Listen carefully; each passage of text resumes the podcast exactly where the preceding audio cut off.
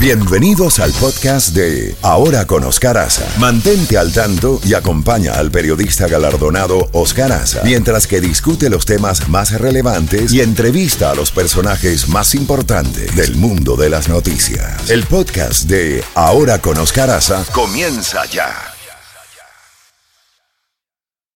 La Z Mañana. Una mañana diferente. Ahora con Oscar Aza. Disfrútala en Z92.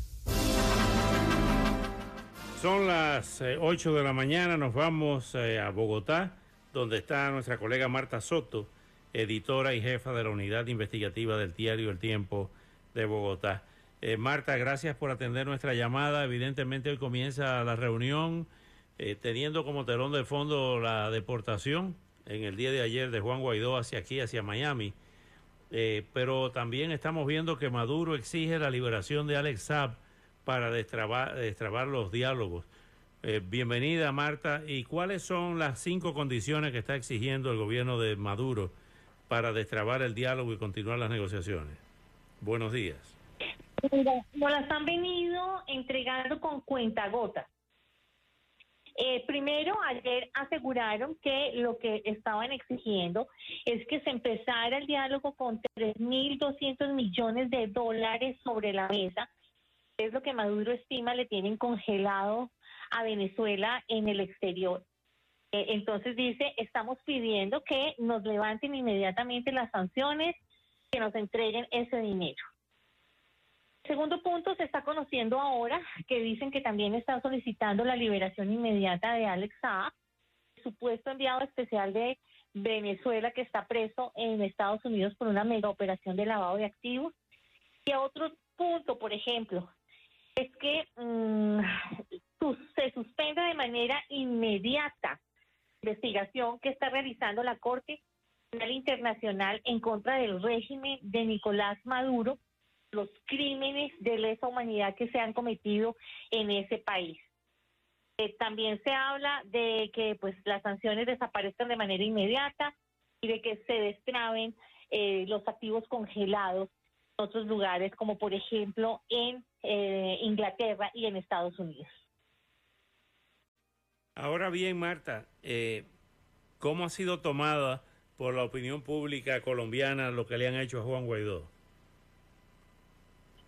Pues aquí hay muchas, eh, digamos que versiones encontradas. La oposición, por ejemplo, está diciendo que Petro está más ocupado por ayudar a Venezuela que por arreglar la agenda complicada que tiene aquí en Colombia.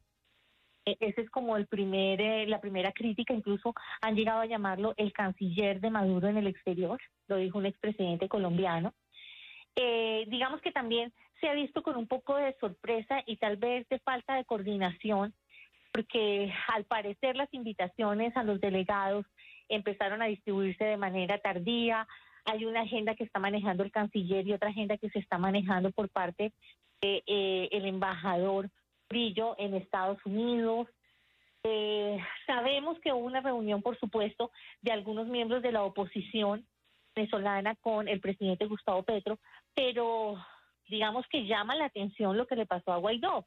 Si se supone que esta, este es un diálogo abierto, hay algunos que dicen, ¿cómo es que es un diálogo de Venezuela sin Venezuela? Porque en la mesa van a estar invitados varios países. Entonces, digamos que hay más expectativa e interrogantes que certeza sobre lo que puede pasar.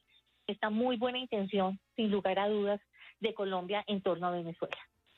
¿Quiénes están encabezando la delegación del gobierno de Maduro en esta reunión? Pues eso es lo que necesitamos establecer también. Al parecer, eh, van a mandar a su canciller, también eh, van a mandar a otros delegados, pero es que no lo sabemos todavía. Se supone que hay más invitados de otros países realmente representantes en Venezuela. Lo que sí está descartado de plano es que venga Nicolás Maduro, quien ha evitado ya por quinta vez unirse con Petro en territorio colombiano. Eh, entonces todavía no sabemos ni siquiera qué va a pasar. Lo único que sabemos es que a Guaidó lo expulsaron, lo devolvieron. Marta, finalmente la delegación de Estados Unidos es una delegación de muy alto nivel donde está Chris Dodd, asesor presidencial especial para las Américas del presidente Joe Biden. Está John Feiner, principal asesor adjunto de seguridad nacional del presidente, y Juan González, eh, el hombre, eh, el arquitecto de origen colombiano de la política de la actual administración hacia Latinoamérica. Eh, ¿qué, se, ¿Qué se espera, qué se espera de esta, de esta de la presencia importante de Estados Unidos en Colombia? Pues no sabemos qué fue lo que se habló o todo lo que se habló la reunión entre el presidente Petro y el presidente Biden. No, no conocemos los detalles, pero sí el interés de que se destabe esta situación con Venezuela. Sin lugar a dudas impacta a Colombia desde todo punto de vista políticamente hablando, desde seguridad, eh, migración, economía. Eh, digamos que lo que se estaba esperando era una reactivación de la mesa de diálogo, que a propósito México ya levantó la mano y dijo, bueno, entonces, ¿para qué está la mesa puesta aquí en México si la van a reabrir en Colombia? Y lo que se había dicho es que la parte política se iba a seguir manejando en México y la parte de sanciones, la parte económica, se iba a manejar en Colombia. Vamos a ver qué pasa, pero con esos, esas líneas rojas, esas banderas rojas que ya levantó Maduro como condición, creo que estamos o empezamos bastante lejos de un posible acuerdo. Marta Soto, como siempre, muchas gracias. Hasta una próxima oportunidad. Muchas gracias y un abrazo. Bye. Bueno, era Marta.